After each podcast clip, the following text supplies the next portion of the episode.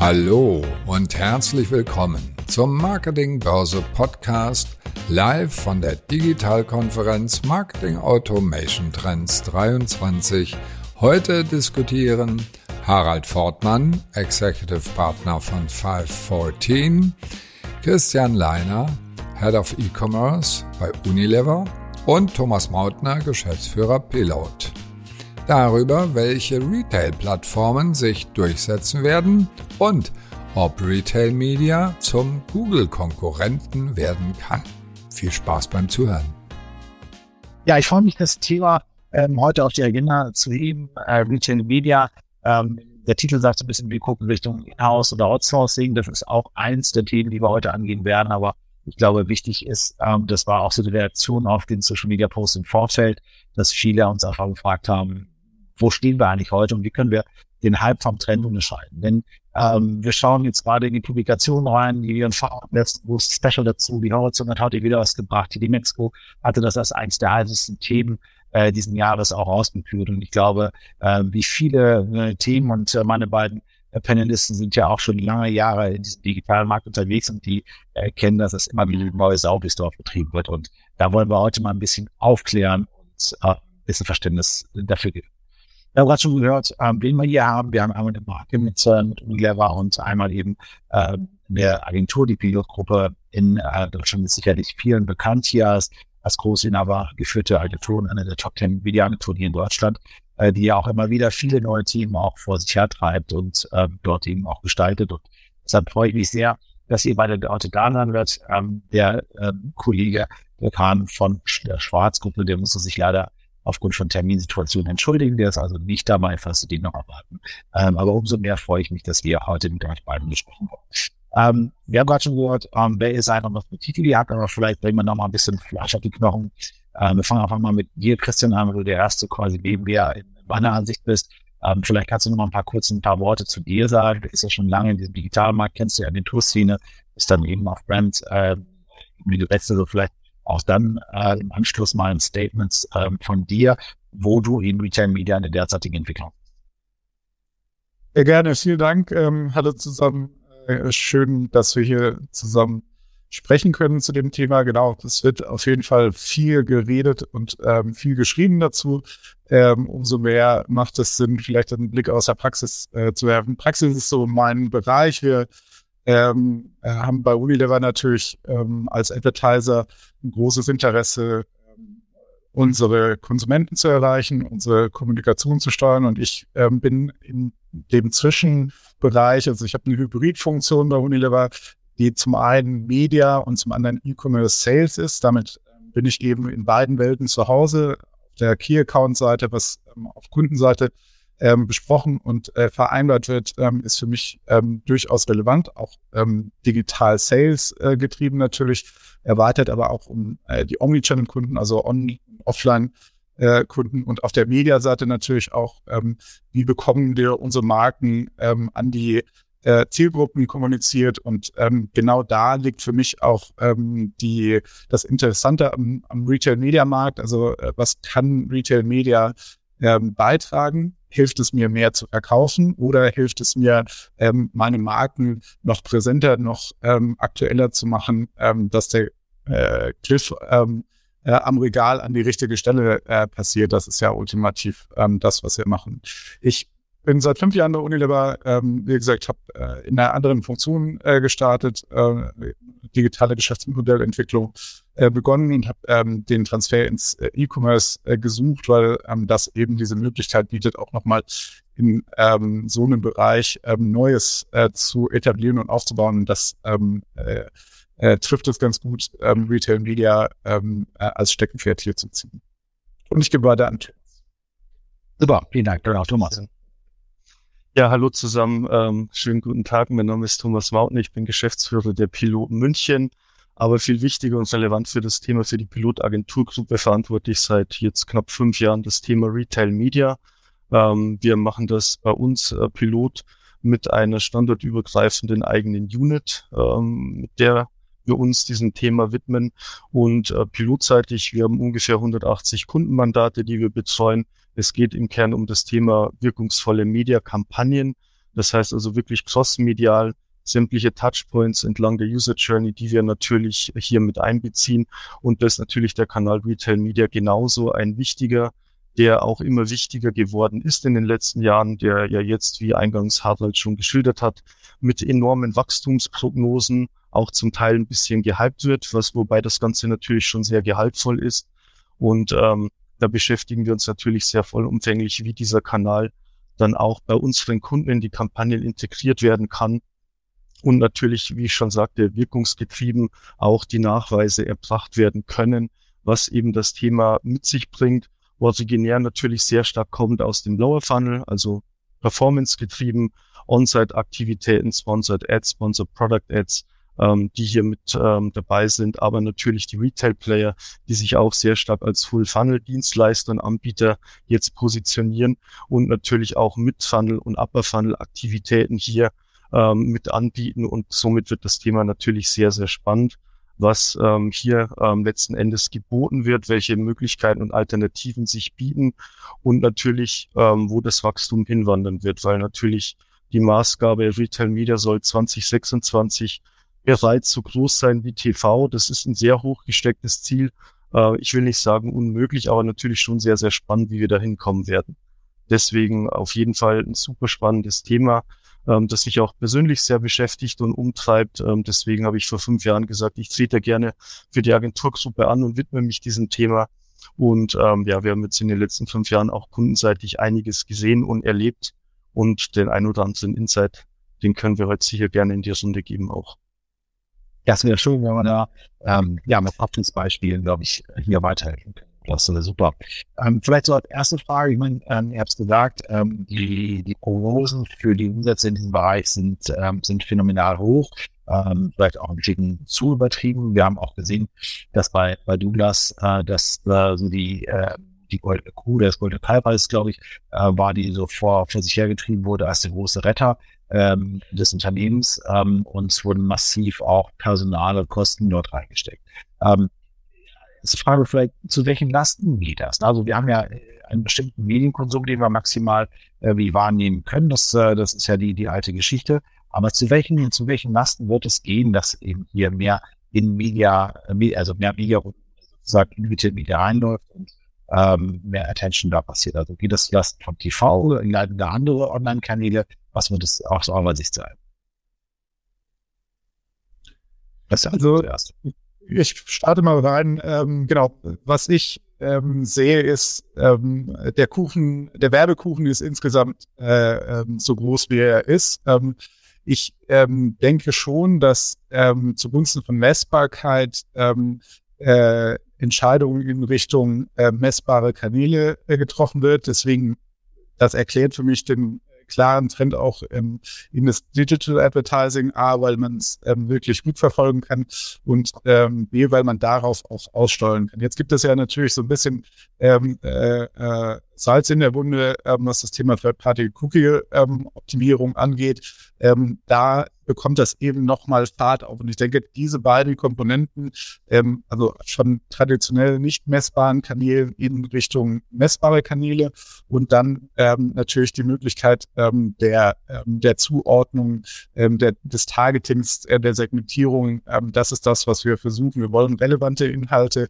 an relevant an, an Personen äh, ausspielen und äh, eben weg von diesem von diesem Streumedium. Das Streumedium braucht es auch. Ich denke, das ist ähm, nachher eine Mischung.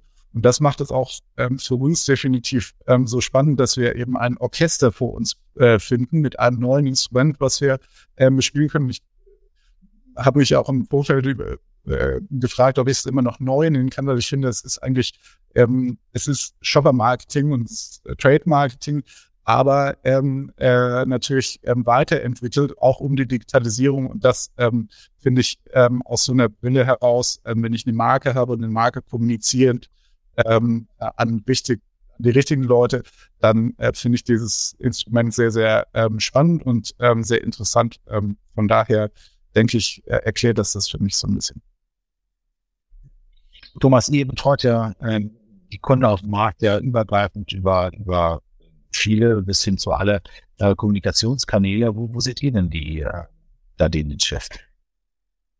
Ja, der Shift ähm, ist zum Teil, speist sich im Endeffekt aus zwei Bereichen. Also wenn man einfach mal guckt auf die, auf die Marketing-Töpfe oder die Budget-Töpfe, die es gibt, dann kann man ja sagen, es gibt einerseits die WKZ-Töpfe, die würde ich jetzt mal so für sich stehen lassen, die kommen ja sehr stark aus dem Vertrieb.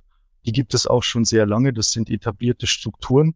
Aber man könnte natürlich darüber nachdenken, auch diese WKZ-Töpfe im Einklang mit anderen äh, Töpfen, wie eben von Christian schon erwähnt, Trade Marketing oder dann eben ganz normal ein Brand-Marketing-Topf, dass man das natürlich zusammenführt und so ein bisschen eine Denke alle Joint, äh, Joint Business Plan entsteht und man insgesamt mehr Ergebnis erzielt als ähm, Hersteller für die eigene Marke. Wenn man das jetzt natürlich reduziert auf das, worüber wir primär sprechen, nämlich die Brand-Marketing-Töpfe, dann kann man sicherlich äh, nochmal unterscheiden zwischen den originären Brandbudgets und natürlich den Performance-Marketing-Budgets. Und dann ist natürlich die naheliegendste Theorie, die sich jetzt zum Teil auch kundenseitig bestätigt, dass es natürlich einen gewissen Shift von Performance-Marketing-Budgets gibt, weil letzten Endes geht das Geld natürlich dahin, ähm, wo die performanteren Platzierungen sind und wo ich natürlich dann auch den direkten Impact messen kann im Sinne von, ich kann direkt eine Transaktion abschließen und die Transaktion kann auch gemessen werden. Das heißt also letzten Endes ist es so ein bisschen ein Spannungsfeld zwischen wirklich Upper-Funnel-Aktivitäten, wo auch Retail-Media-Anbieter sich letzten Endes platzieren werden, wie jeder normale Vermarkter, Publisher. Also ein Schwarz Media würde sozusagen antreten, beispielsweise gegen eine Ad Alliance wenn es um bestimmte Zielgruppen geht, ähm, gleichzeitig dann weiter runtergedacht oder entlang des Funnels, je performanter es wird und ich direkt die Transaktion messen kann, ist das natürlich einfach eine einfache ROAS oder Return on Invest Betrachtung, die vorgenommen werden wird. Und da ist natürlich die Prämisse zu sagen, Retail Media, On-Site Performance, die Nähe zum Abverkauf, ich bin im direkten Shopping-Umfeld, das ist erstmal performanter als ein Google-Suchergebnis und von Google muss ich erstmal zu meiner Retail-Destination weitergeleitet werden, wo die Journey dann dementsprechend vielleicht nicht direkt bei der Transaktion startet. Und ich natürlich auch den Bruch habe zwischen den Silos, also die Wall Gardens und auch die Journey nicht direkt nachverfolgen kann, was natürlich im direkten Spannungsfeld dazu steht, dass ja auch jeder Retail-Anbieter stand aktuell für sich einen Wall Garden wieder so darstellt. Also Amazon hat ein eigenes Ökosystem, ein Schwarz Media hat so gesehen dann ein eigenes Ökosystem, genauso eine Otto, eine Media Saturn. Die operieren ja so gesehen alle erstmal in ihren eigenen Welten.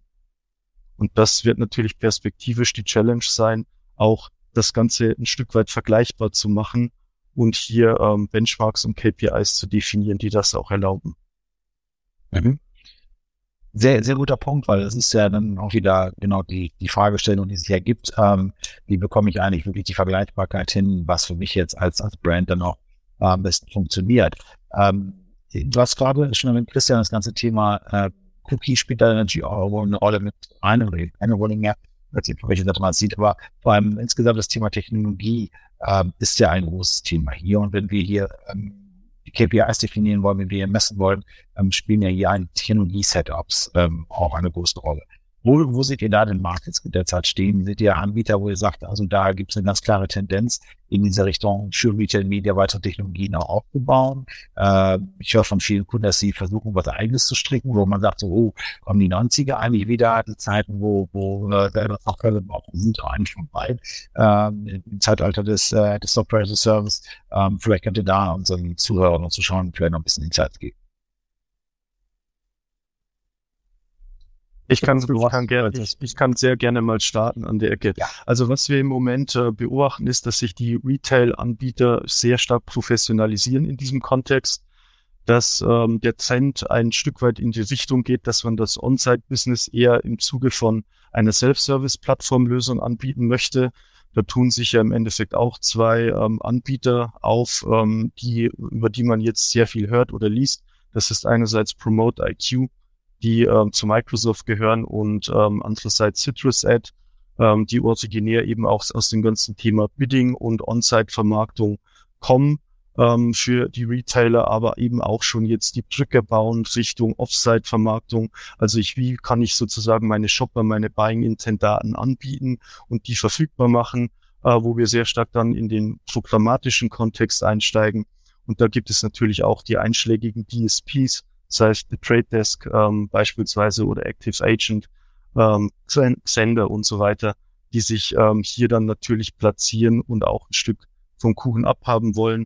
Und ähm, da finde ich äh, auf jeden Fall äh, lobenswert oder positiv, dass man so ein Stück weit weggekommen ist von dem, was du eben meintest, Hartwald, dass man sagt, okay, ich schaffe hier irgendwie der proprietäre Lösung, die ähm, zwar einerseits dann sehr customized daherkommt auf das, was mein eigenes Geschäft benötigt, aber natürlich mich noch ein Stück weit stärker abkapselt von der Außenwelt, sei es durch fehlende Schnittstellen, fehlende Usability und dergleichen. Ähm, ich denke, das hat man gesehen, dass das durchaus Sinn macht, hier auf etablierte Marktlösungen zu setzen und die ganzen Anbieter durch die Bank, ähm, die setzen auch sehr stark auf das Thema Retail und schaffen dann natürlich neue Features und neue Schnittstellen, um das Thema dann auch entsprechend zu pushen.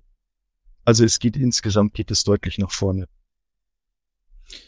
Ja, äh, sehe ich auch so. Ich denke, ähm, Self-Service-Tools ähm, sind ein Mittel, ähm, das kommen musste, ähm, denn ähm, äh, unsere Anforderungen, die wir ja haben an, ähm, an irgendeinen Publisher und ähm, da könnten wir jetzt Retail Media einfach auch mit ähm, unter diesen Hut packen, ähm, sind ja sehr hoch, was Viewability angeht, was Tracking, Reporting, ähm, das insgesamte Data Management ähm, dahinter ist ähm, die Anforderungen, die wir haben. Ähm, das heißt also, ähm, da muss, müssen technische Lösungen her. Und ich denke, ähm, diese technischen Lösungen zu kennen, ähm, Schwächen und Stärken ähm, und diese aber auch ähm, von unserer Seite aus ähm, ähm, so sozusagen ähm, so einzutauchen, dass wir sie nachher verbinden können, ähm, nämlich mit unserer DMP oder mit unserer CDP, die wir selbst ähm, und das sind im Grunde genommen äh, die Herausforderungen, ähm, vor denen hier technischer Natur auch stehen. Denn ähm, ich wir, wir wollen weg von den Silos. Wir wollen ein, ähm, wir wollen sozusagen möglichst ähm, breites Bild haben. Wir kamen äh, von der Upper ähm, äh, Logik, von der Upper Funnel Kommunikation. Ähm, wir haben den Lower Funnel für uns als CPG äh, lange Zeit noch ein ich sage mal, blinder Fleck. Wir haben sehr, sehr viel äh, Studien, sehr, sehr viel Know-how da drin gesammelt. Ich möchte ähm, da kein äh, nichts Falsches ähm, äh, meinen Kollegen ähm, unter, in die Schuhe schieben. Wir wissen da sehr, sehr viel drüber, aber ich denke, ähm, dieser Unterschied zwischen kausale Zusammenhänge, die wir technisch herstellen können und korrelierende Zusammenhänge, ähm, die uns einfach äh, in Annäherung helfen, ähm, da ähm, geht die Reise hin. Also für uns, ähm, mir ist ähm, äh, äh, noch Kriterio eingefallen, wo wir ähm, aus unseren globalen ähm, Teams auch immer wieder gute Cases äh, sehen. Also wir, wir profitieren natürlich auch äh, davon, dass unsere Company in den USA und in Asien ähm, auch schon ähm, vertreten ähm, ist und dadurch natürlich ähm, aus diesem Wissensvorsprung ähm, wir den in den deutschen Markt holen können, um ähm, die Retail-Media-Anbieter auch zu challengen, weil das ist ja ähm, letztendlich das, ähm, was wir möchten. Wir möchten ähm, in dem Austausch, in dem partnerschaftlichen Austausch, das ist mir wichtig zu sagen, ähm, diese Produkte und dieses Advertising auch ähm, weiterentwickeln. Ich glaube, dass ähm, ähm, da haben wir einen sehr, sehr guten Track Record, ähm, äh, was die Publisher angeht. Und das, denke ich, ähm, werden wir weiterführen bei den Retail-Media-Anbietern. Wir kriegen jetzt gerade hier eine, eine Teilnehmerfrage rein. Also auch hier äh, ganz klare Mitteilung nochmal die Teilnehmer sehr gerne auch ihre Fragen über das Tool stellen. Die kommen dann bei mir hier im Bildschirm auf. Die Frage ist, äh, kannibalisiert Retail Media den SEA-Spend? Wie schätzt Sie das ein? Ja, ist Retail Media die neue Bedrohung für Google? Das ist bestimmt total. War mir so. gibt's natürlich, ähm, da gibt's große, ähm, große Headlines darüber, dass ähm, das den Search-Markt ähm, ersetzen ähm, könnte. Ähm, ich möchte dazu vielleicht nochmal sagen, ähm, äh, nochmal differenziert ähm, äh, Retail-Media ähm, äh, Offline-Kommunikation und Retail-Media-Digital-Kommunikation. Und ähm, wenn wir Digitalkommunikation uns anschauen, ähm, dann muss ich sagen, ist unser Ansatz, auch der Performance-Ansatz ja ähm, vom Warenkorb her kommend. Und ähm, das Einfachste ist, ein Search, ein, ein Search-Placement zu haben, was wir einsetzen, um einen Purchase Intent, eine Suchanfrage nach einem gewissen Artikel, nach einer Brand, nach einem Produkt, ähm, äh, nach einer Lösung natürlich zu konvertieren. Und deswegen ist für mich ähm, äh, SEA ähm, und Retail Media Search On-Site ähm, tatsächlich durchaus gleichbedeutend. Habe ich ein Brandziel, möchte ich auf meine Brand-Webseite linken, ist sehr nach wie vor das Tool ähm, der Wahl. Möchte ich gerne einen Purchase generieren ähm, auf der Retailer-Seite, dann ist für mich Retail Media, ähm, also ein, ein Search-Produkt der, der, äh, des Retail Media-Angebots, ähm, das Mittel der Wahl. Ja, da kann ich im Endeffekt äh, nur komplett äh, zustimmen. Man muss das immer so ein Stück weit aus der Warte betrachten, was ist das Ziel des Placements.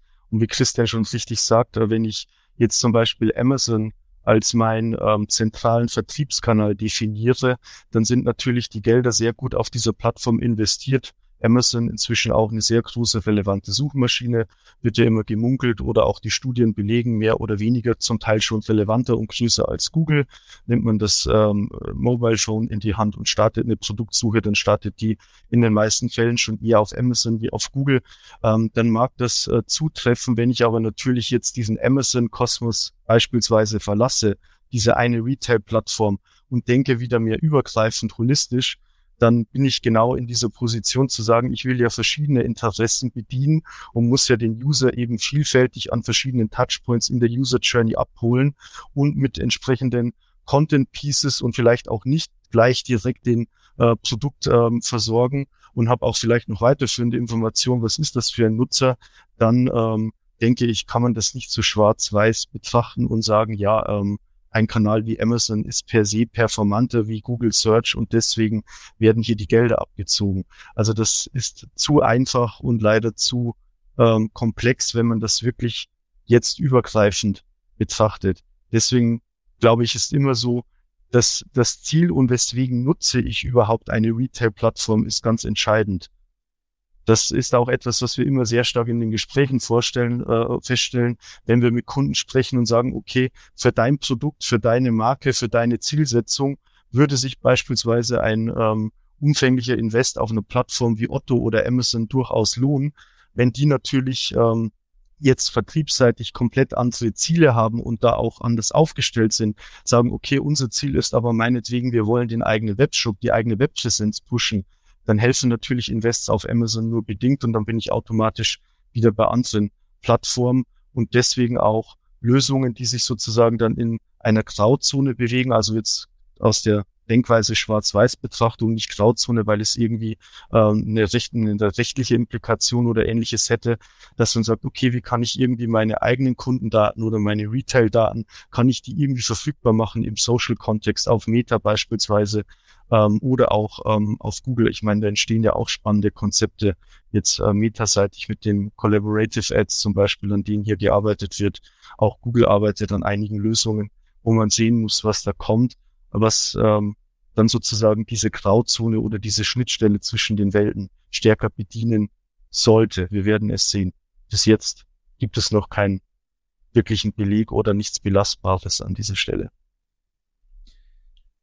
Also wir haben uns da viel mit auseinandergesetzt tatsächlich ähm, mit den Advertiser-Produkten oder Publisher-Produkten, ähm, Collaborative Ads. Ähm, wir haben Google Shopping ähm, im Einsatz gehabt. Ähm, wir haben äh, The Trade Desk ähm, genutzt als sozusagen äh, ja Daten äh, Verfügbarmacher von Retail-Seiten und haben uns wirklich intensiv das angeschaut. Ich denke schon, dass wir sehr vielversprechende Ergebnisse da auch sehen. Ähm, ich denke, das ist es, was es so spannend macht. Ähm, ich will da vielleicht nochmal auf mein, ähm, ja, eins meiner Steckenpferde ist das Data Clean Room ähm, äh, Thema, also ähm, quasi neutrale Instanzen äh, zu schaffen, die uns erlauben, ähm, tatsächlich Daten zusammenzulegen ähm, und aus denen heraus neue Pseudo-Audiences ähm, zu bauen, die wir dann wieder ansprechen können.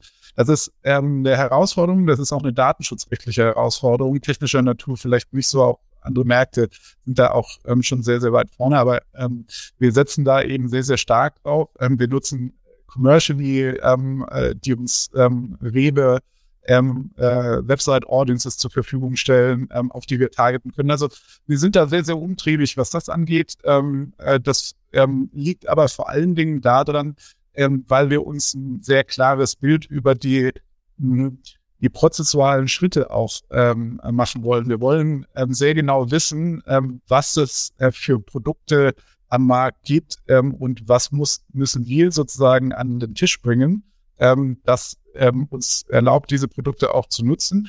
Gleichzeitig ähm, aber auch ähm, haben wir ein sehr großes Interesse daran, ähm, rauszufinden, was ist denn das, äh, was bieten diese Produkte denn für unsere Handelspartner oder Kunden letztendlich, ähm, den, bei denen wir gelistet sind, weil ich denke, da ähm, äh, ist noch sehr, sehr viel Potenzial ähm, auf dieser partnerschaftlichen Ebene zu gucken. Wenn wir uns ähm, von, von Herstellerseite Kunden anschauen, dann haben wir ein gemeinsames Ziel. Wir wollen ähm, die Frequenz erhöhen, also die Penetration äh, erhöhen. Wir wollen die ähm, äh, Frequenz erhöhen, den Warenkorbwert erhöhen. Ähm, das sind alles Komponenten, ähm, die wir natürlich auch im Blick haben. Die sind äh, fundamental für den für den Händler ähm, relevant, aber ähm, die für uns genauso wertvoll sind, weil ähm, je besser ähm, wir es schaffen, ähm, an diesen Drehreglern beim Kunden zu arbeiten und ähm, auf diesen KPIs ähm, tatsächlich einzuzahlen, umso wahrscheinlicher ist es, dass wir ähm, im Geschäft bleiben, unseren Marktanteil da ausbauen ähm, äh, und so weiter. Und ich denke, diese technischen Lösungen ähm, bei einem äh, Data Clearing zusammenzulegen und Retail Media als Unlock für diese Informationen, wie entwickelt sich das? Also welche Konsumenten kommen denn wegen unserer Marken zu euch? Diese Informationen ähm, äh, die, ähm, auf denen wollen wir aufsetzen. Spannend.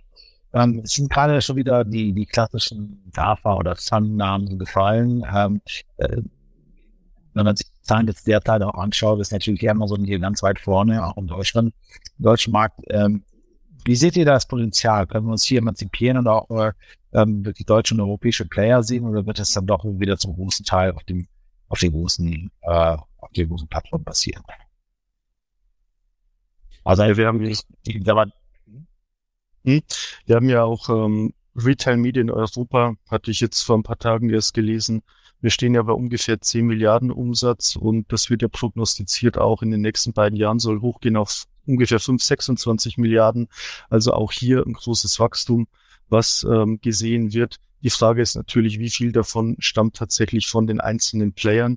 Und ähm, ich denke, im, im Zusammenschluss oder in wieder einer übergreifenden Betrachtung über alle Player werden wir hier ein Wachstum sehen. Die Frage ist nur, wie stark profitiert der einzelne Werbetreibende davon, wenn wir nach wie vor doch diese starke Fragmentierung am Markt haben.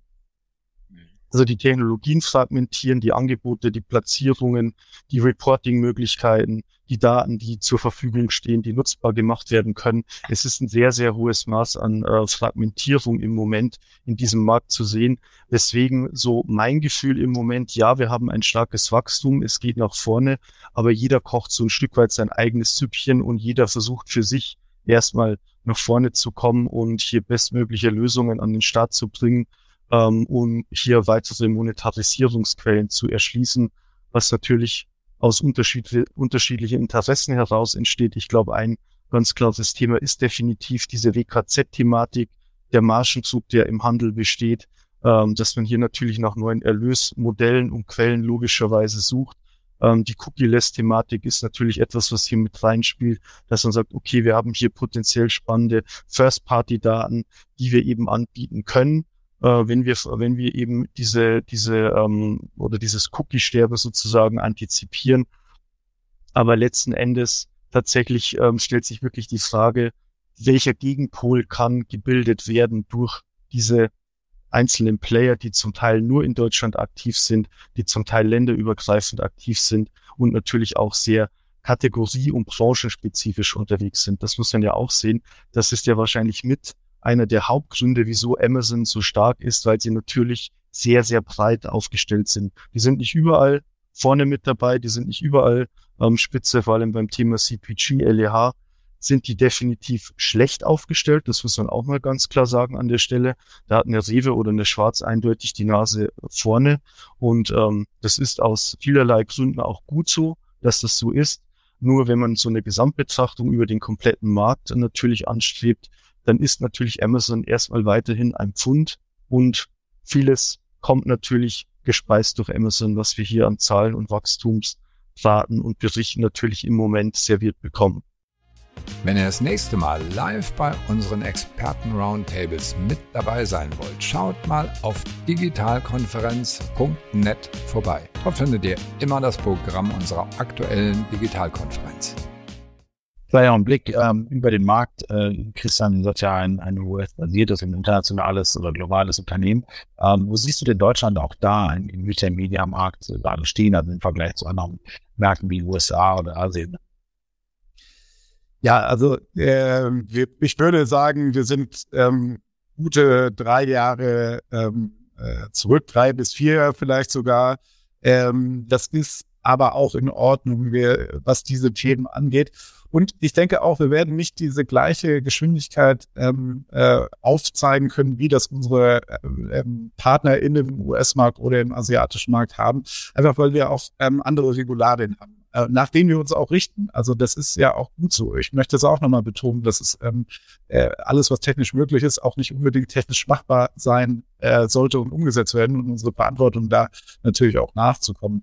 Ähm, aber, und das ist äh, das, was ich ähm, sehe, ähm, das, was wir machen, ähm, das machen wir ähm, tatsächlich ähm, so, dass es bleibt. Also wir versuchen äh, diese, diesen Trend ja auch nicht ähm, wegzuwischen, sondern tatsächlich zu etablieren, uns Strukturen zu überlegen, ähm, die wir das ähm, inkludieren. Das heißt also, ähm, wir werden uns da etwas ähm, ähm, und auch da die Verantwortung bei uns und ähm, bei den Anbietern ähm, äh, mit Hilfe von Agenturen, um da vielleicht nochmal einen Schwenk äh, dazu zu bringen, das Ganze in so einem Konglomerat zusammenzulegen und zu sagen, ähm, am Ende, wir haben diesen Shopper in Deutschland, der ist super wertvoll. Äh, das ist auch unbestritten. Äh, die Amerikaner und ähm, die Asiaten sagen, wir wachsen zwar schnell, aber der, der deutsche Shopper, der gibt auch was aus. Also der ist, ähm, der ist wertig und um den ähm, machen wir uns eben äh, Gedanken. Und ähm, je besser wir das ähm, äh, verknüpft bekommen und je besser wir auch ähm, diese Welt ähm, verdrahtet bekommen,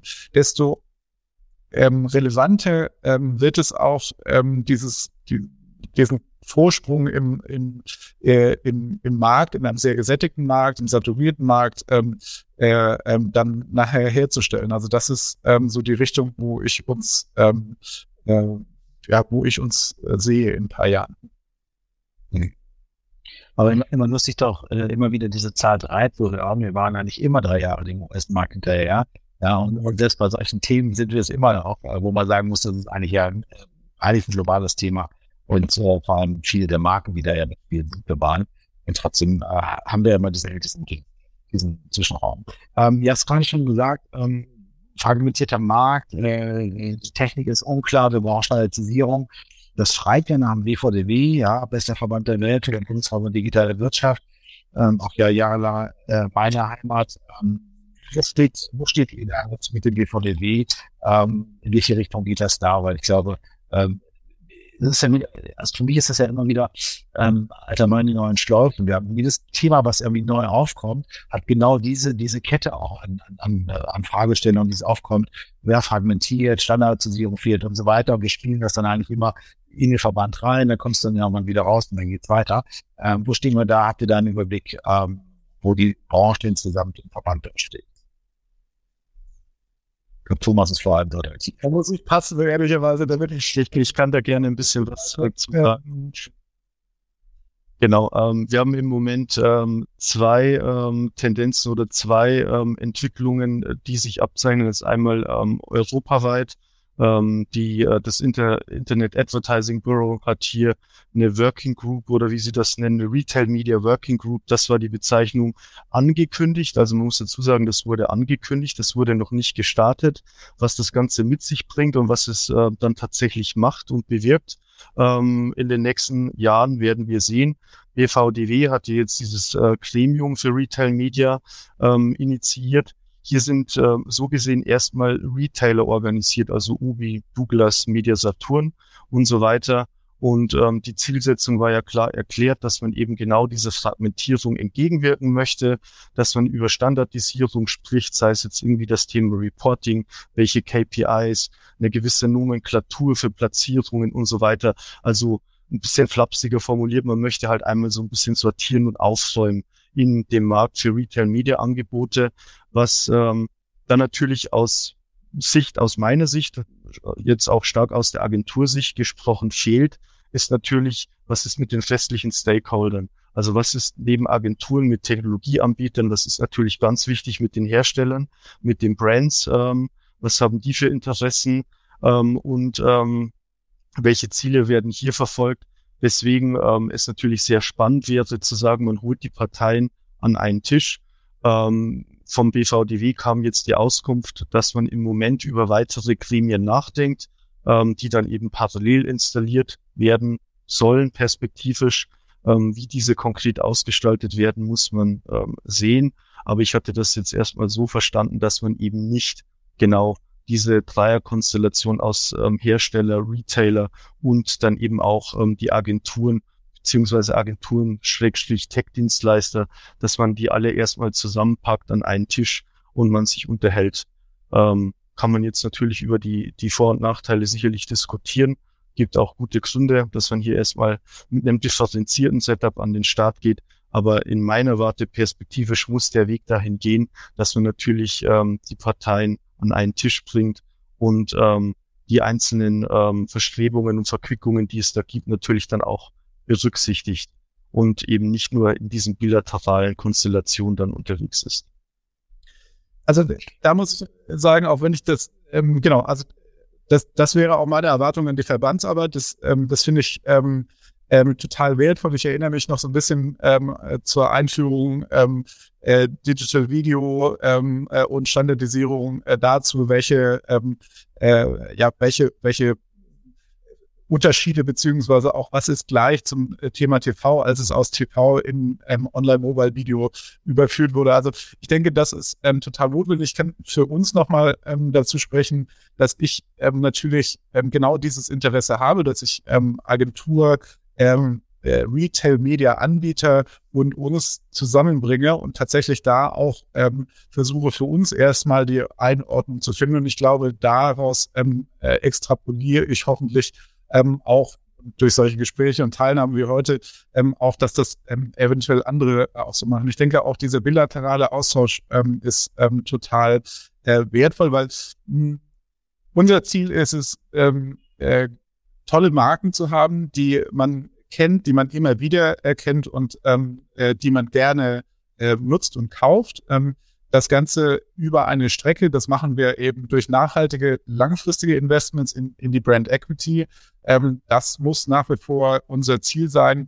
Ähm, wir müssen das aber auch, davon leben wir, ähm, am Regal zeigen. Wir brauchen also da auf den kompetitiven ähm, Vorsprung. Und ich denke, diese beiden Welten ähm, äh, zusammenzubringen, da hilft uns die Agentur, weil die Agentur eigentlich nicht nur eigentlich in beiden Welten ähm, auch zu Hause sein kann, im Performance-Bereich und im ähm, Brand Equity und ähm, Awareness-Bereich.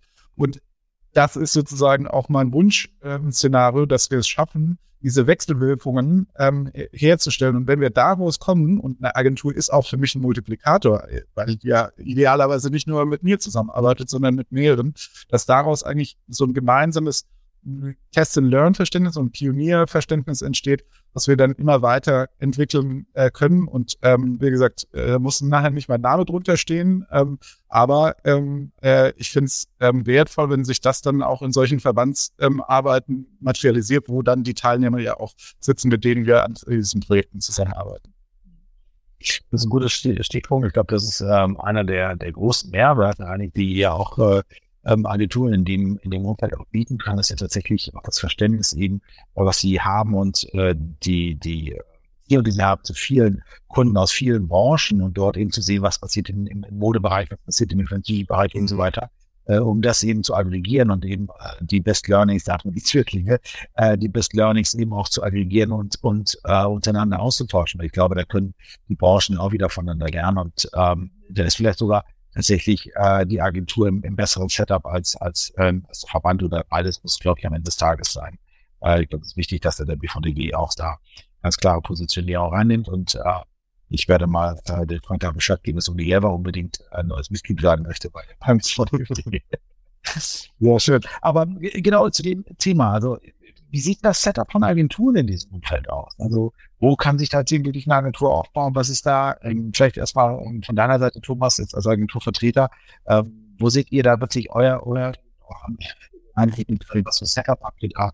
Ähm, wir haben ja das Oberthema ja oder das Titel über diese Session ja auch Inhouse oder Outsourcing, das ist auch nochmal die große Frage. Wir sehen gerade bei Douglas, bei, bei Schwarz ähm, und anderen Playern, äh, auch bei, bei Saturn, wurden ja auch massiv auch äh, Personal aufgebaut in diesem Bereich, ja, wo man ja auch sagen muss, auch das Personal mit einem Verständnis für Retail Media ist ja im deutschen Markt auch sehr begrenzt. Wenn jetzt alle Player sagen, ähm, wir wollen hier, hier gute Leute an Bord kriegen, dann geht der die Idealspirale wieder hoch und ähm, Angebot und Nachfrage ähm, torpediert sich da hier. Äh, deshalb glaube ich, äh, ist ja auch die Agentur irgendwo im Mittelpunkt. Aber Thomas, vielleicht äh, mit deiner Sichtweise, ähm, how du da einen Mehrwert auch für euch siehst.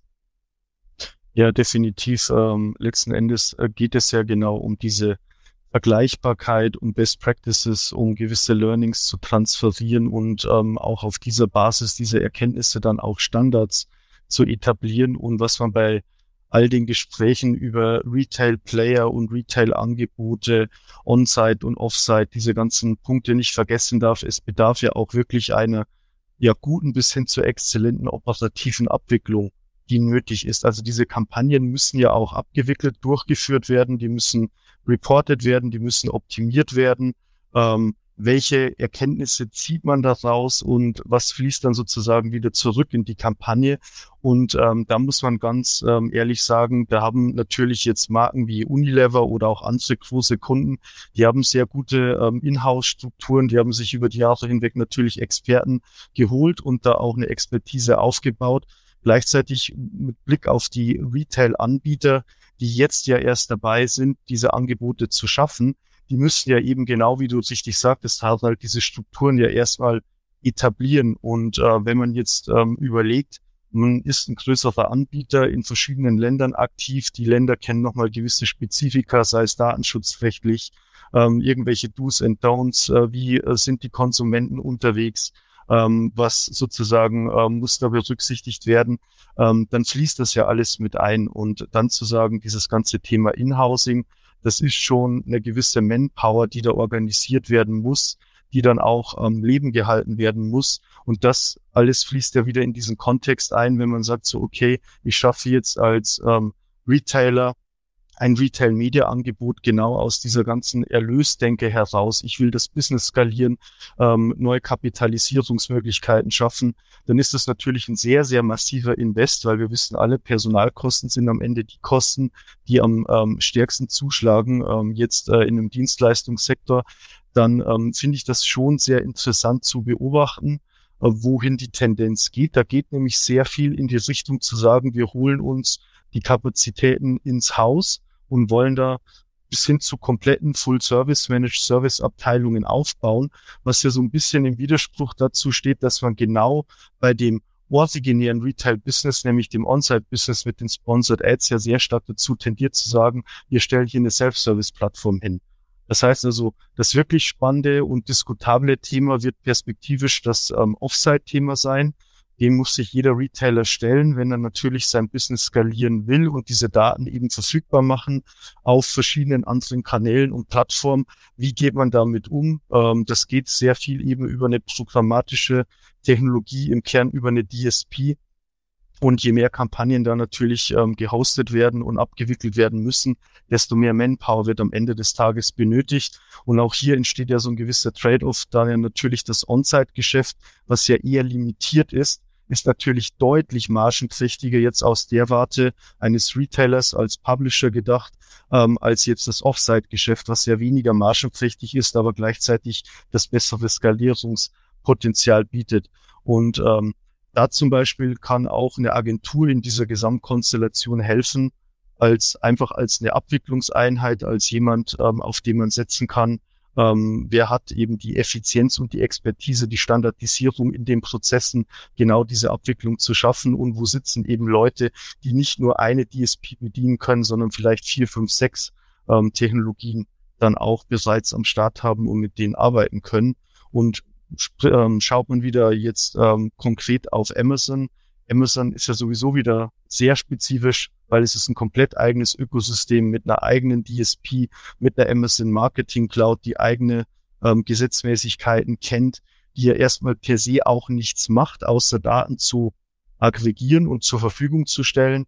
Ähm, das ganze Thema Frontend und Aufarbeitung der Daten, das obliegt ja quasi auch wieder einem selbst oder eben einer Agentur oder einem Technologiedienstleister, der das für einen übernimmt. Und ich glaube, so mit Blick auf das ganze Thema Daten, Reporting, Analytics, auch hier wird sicherlich spannend zu sein zu sehen. Und da sind wir vielleicht wieder so in dieser Gesamtgemengelage. Ähm, Wall Gardens, die hier hochgezogen werden, der, der Markt wächst insgesamt. Ähm, das ist ja sicherlich auch aus, aus Agentur- und Herstellerperspektive sehr spannend zu sehen, wie führe ich denn am Ende diese Kanäle zusammen? Also wo bekomme ich denn ein möglichst holistisches Reporting, eine Management Summary und das dann nochmal weiter gesponnen und dann wird es wirklich komplex, wenn du das nicht nur auf der Media-Ebene siehst, also jetzt für deine Retail-Aktivitäten über die Player hinweg, sondern ähm, dann wirklich der Sprung Richtung WKZ und Vertrieb, dass du deine Sell-In- und Sell-Out-Daten in diesem Kontext auch noch ähm, getrackt und ähm, eben mit reported haben willst dann ist es natürlich auch ein Höchstmaß an Komplexität, was hier entsteht auf Basis dieser Fragmentierung, wo sicherlich auch im Bereich Technologie jetzt über die Kampagnenumsetzung und Abwicklungsplattform hinweg auch äh, im Bereich Analytics noch sehr, sehr viel Luft nach oben ist. Spannend auf jeden Fall. Das ist kreativ. Ja, gerne. Sorry. Ähm, genau, ich sehe auch, wir haben eine Frage noch im Chat, aber ähm, also äh, Thomas ähm, sehr, sehr gut umschrieben. Genau das ist es. Ähm, und das ist es, was es für mich ähm, so ähm, wichtig macht, ähm, auch die, das Zepter auf Advertiser, äh, Unternehmensseite auch nicht ähm, komplett abzugeben. Ähm, denn ähm, bei uns muss ähm, diese Komplexität ähm, zum, zum einen verstanden sein. Das ist eine Grundvoraussetzung. Dafür muss es Rollen geben. Ich behaupte mal, eine Hybridrolle, wie es meine ist, ähm, ist darauf angelegt, ähm, beide Welten ähm, zu verstehen ähm, und dann zusammenzubringen, um dann ein Konzept auch zu entwickeln, zu sagen, was sind ähm, die Themen, nach denen wir auch uns richten wollen, wonach optimieren wir, was, äh, was ist sozusagen das Reporting und, ähm, und die Analyse, die wir schauen. Aber man kann sich tot analysieren, also man kann wirklich wahnsinnig äh, werden da drin. Es geht dann tatsächlich darum, wieder einen Schritt zurückzunehmen und zu sagen, wo, wo geht es uns hier eigentlich? Wir haben eine, eine Herstellung, ähm, wir haben einen Vertrieb und wir haben ein Marketing, was wir im, insgesamt ähm, fassen wollen und darauf einzahlen. Und das orchestriert ähm, liegt in unserer Hand. Das möchte ich heute noch keiner Agentur ähm, übertragen, weil ich ähm, das als ähm, nicht äh, zielführend und auch nicht ähm, äh, effektiv äh, finde. Also diese ausgewählten wenigen Leute, ähm, ich hätte natürlich immer gern mehr, aber diese ausgewählten wenigen Leute, die dieses äh, ähm, crossfunktionale Verständnis haben, die braucht es auf, ähm, auf der Unternehmensseite und dann aber dieses Spezialwissen ähm, äh, auf Agenturseite, ähm, das hilft eben da richtig ähm, äh, die, die Köpfe zu verbinden und, ähm, ja, und die Stecker zu stecken.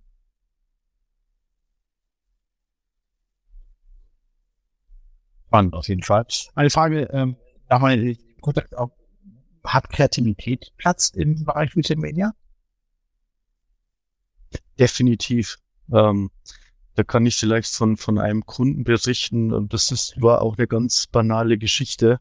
Ähm, wenn man natürlich ähm, hier mit Offsite-Platzierungen unterwegs ist, dann ähm, hat man bei Amazon diese Dynamic E-Commerce Ads, also sozusagen diese Retargeting-Banner jetzt vereinfacht ausgedrückt, die sich letzten Endes einfach aus dem System generieren.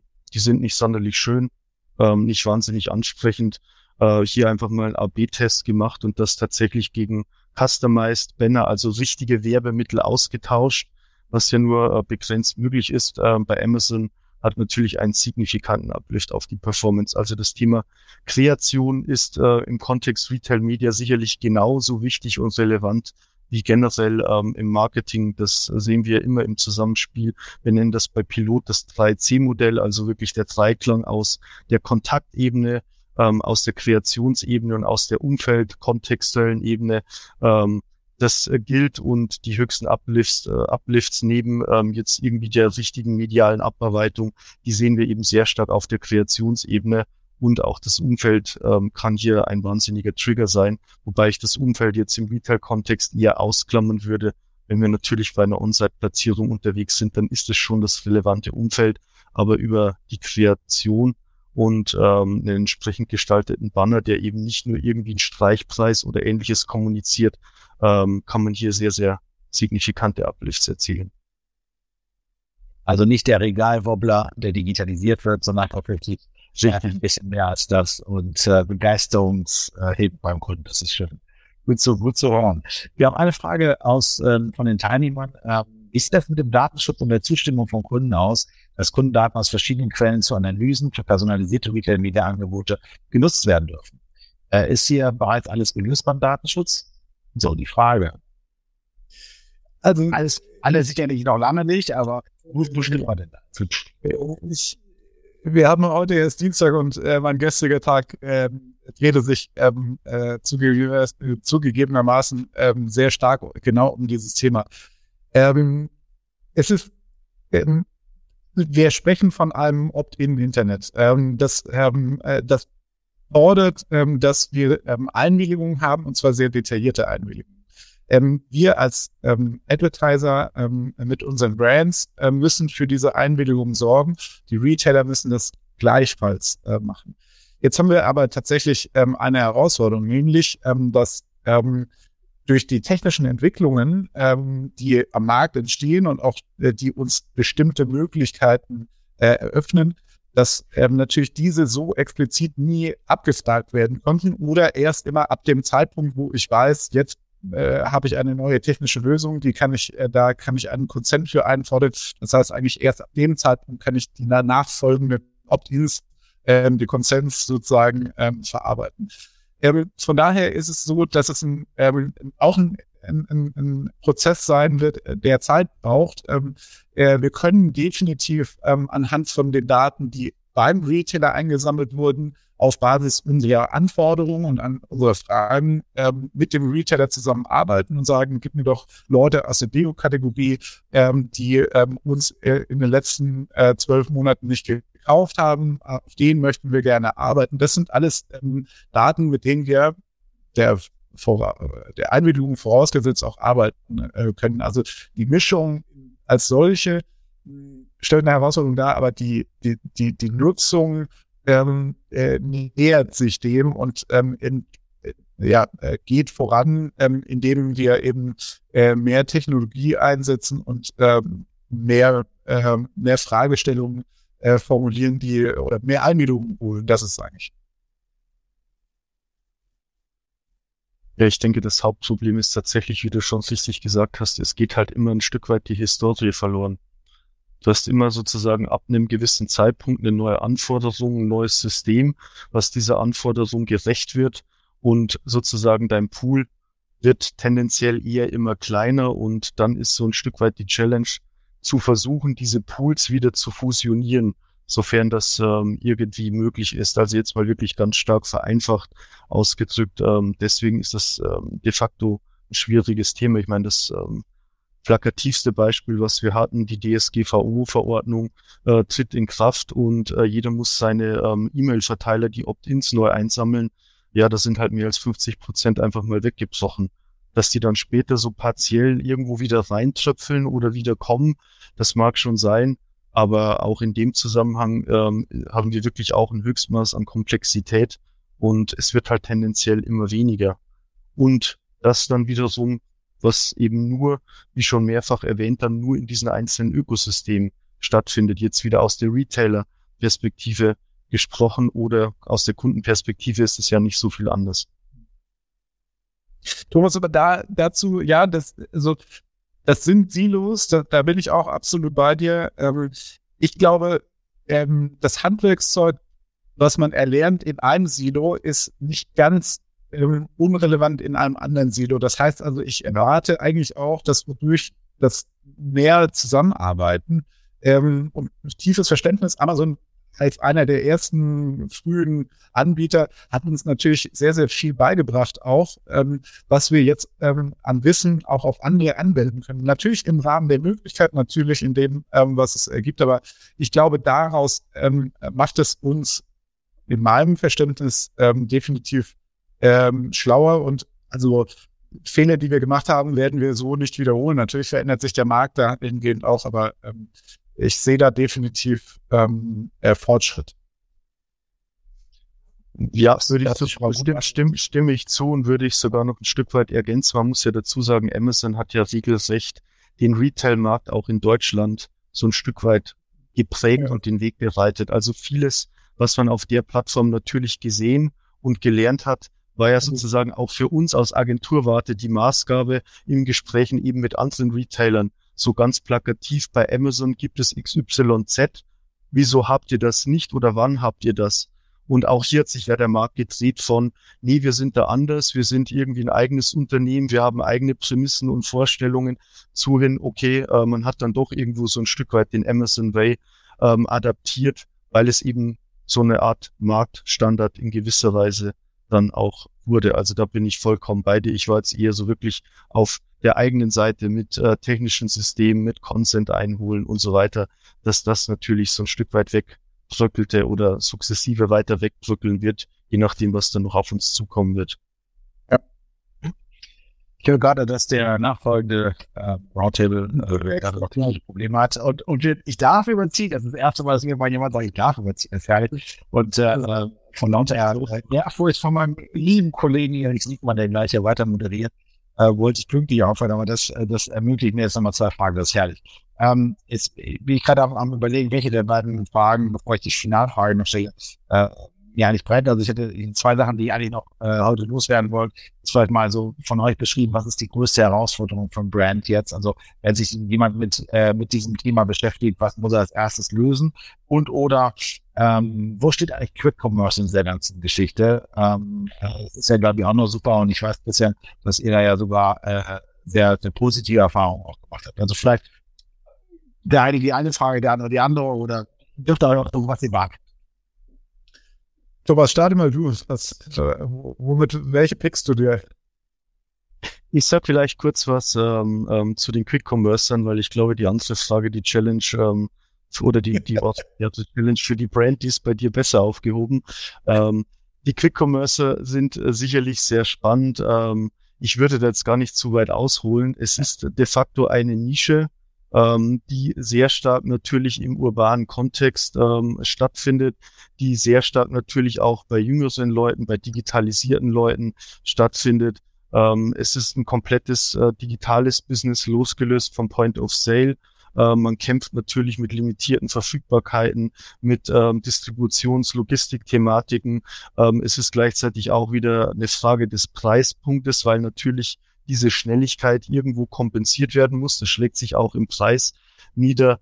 Ähm, deswegen, ja, ähm, auch hier, wir haben ein paar wenige ähm, Insights jetzt auch aus der Gorillas oder Flink-Ecke bekommen. Die sind jetzt auch dabei, sich so ein Stück weit zu professionalisieren und ähm, haben da schon erste Tests durchgeführt und ähm, bieten da erste Angebote. Es bleibt spannend abzuwarten, was es sein wird, aber es ist sicherlich nur ein Bestandteil in einem umfänglicheren ähm, Kampagnen-Setup, um es mal so zu formulieren, weil dafür ist einfach das Thema zu nischig und äh, zu limitiert, dann auch in den Reichweiten und in den Möglichkeiten, wenn ich jetzt nur auf einen Player wie Cosillas beispielsweise setzen würde.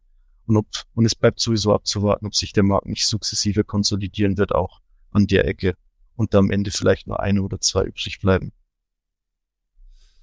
Ich, ich kann das auch nur ergänzen. Ähm, äh, hallo Alexander, schön, schön dich hier zu sehen. Ähm, hallo. Ich kann nur sagen, ähm, äh, die Zielgruppe, die ähm, durch den Quick Commerce erschlossen wird, rein ähm, welche, welche Shopper das sind und welche Personen ähm, man dadurch erreicht, die sind hochspannend, ähm, weil das ist, wie gesagt, ähm, eine Zielgruppe, die prinzipiell der, denen ähm, Zeit wichtiger ist als Geld und ähm, die sind natürlich ähm, für kon konveniente Lösungen ähm, total empfänglich. Also das ähm, für mich nochmal so dahingestellt. Das gesamte Konstrukt ähm, Quick Commerce ist eine Herausforderung. Ähm, das sehen wir auch so, ähm, äh, auch vor allem in der Nachhaltigkeit, aber ähm, das sind so meine zwei Gedanken noch dazu. Ja, Herausforderung der Brands. Ähm, ich glaube, es ist uns allen nicht entgangen. Ähm, äh, die Brands ähm, haben äh, eine große, alle eine große Herausforderung, alle Hersteller, ähm, das sind ähm, die zusätzlichen Kosten, äh, die wir haben. Das heißt, der Kostendruck in der Herstellung ist deutlich gestiegen.